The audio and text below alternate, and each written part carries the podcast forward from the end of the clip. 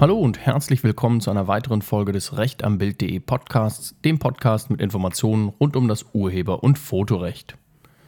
In einer der letzten Folgen haben wir schon gesprochen über das sogenannte Recht am eigenen Bild und haben da festgehalten, dass grundsätzlich die Einwilligung der Personen erforderlich ist, die fotografiert werden, wenn diese Bilder veröffentlicht oder verwertet werden sollen.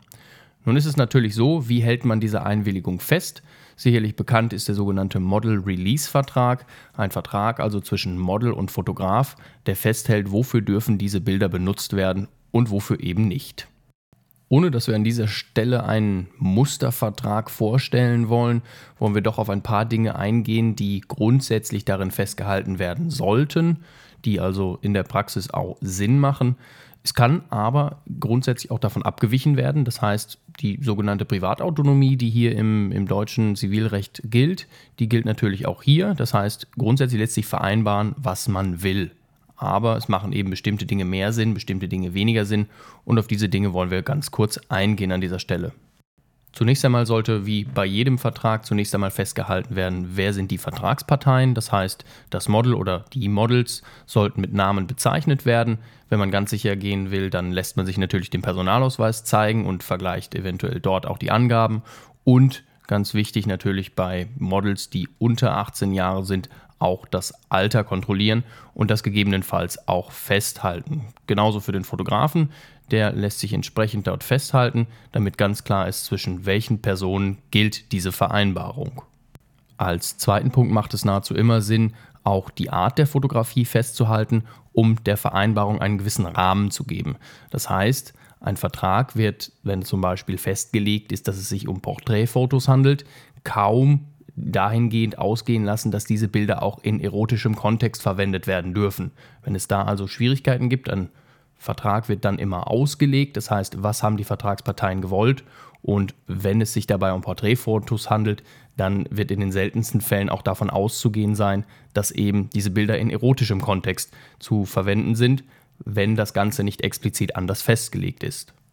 Einer der wichtigsten Punkte in einer solchen Vereinbarung, in solch einem Model Release Vertrag, ist wohl das Festhalten der Nutzungsrechte. Das heißt, wer darf welches Foto in welchem Umfang verwenden. Da ist es natürlich so, wie auch schon kurz in einem anderen Podcast angesprochen, der Urheber selbst hat natürlich grundsätzlich die volle Macht über sein Werk, also über das Foto. Allerdings wird er eben im Fall von Personenfotografien durch das Recht am eigenen Bild dieser Personen eingeschränkt. Insofern ist es hier ganz wichtig, ruhig ganz konkret festzulegen, wer darf was wofür nutzen. Wichtig ist dabei auch, dass man festhält, wofür das Ganze nicht genutzt werden soll, wenn da eben entsprechende Wünsche bestehen, zum Beispiel in erotischem Kontext. Bei dieser Vereinbarung sollte man eben nicht nur darauf achten, dass die Nutzung für den Fotografen festgehalten wird, sondern auch für das Model selbst, zum Beispiel im Rahmen einer Setcard, um eben ja, sich selbst anzupreisen als Model. Das sollte man auch dann ruhig mit hereinschreiben, dann gibt es nachher keine Schwierigkeiten. Ist eine solche Vereinbarung, also ein solcher Model-Release-Vertrag erst einmal abgeschlossen, sollte man sich dessen bewusst sein, dass es nur ganz schwer ist, von solch einer Vereinbarung auch wieder loszukommen. Es gibt zwei Möglichkeiten. Und zwar die eine ist die Form der Anfechtung, dann gibt es noch die Form des Widerrufs. Anfechten kann man einen solchen Vertrag, wenn man zum Beispiel getäuscht wurde. Das muss man im konkreten Fall dann darlegen. Das ist nicht immer so einfach. Und beim Widerruf ist es so, dass ein sogenannter wichtiger Grund vorliegt.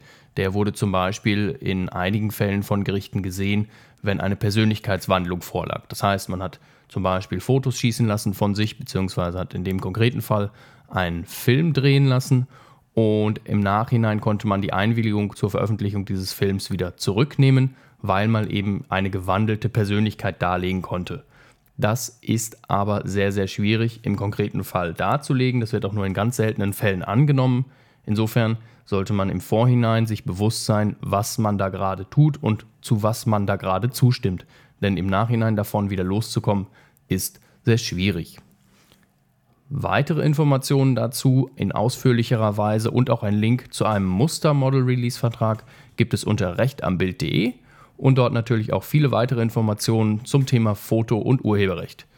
Ich hoffe, das Zuhören hat wieder Spaß gemacht und würde mich freuen, wenn Sie auch beim nächsten Mal dabei sind beim rechtambild.de Podcast.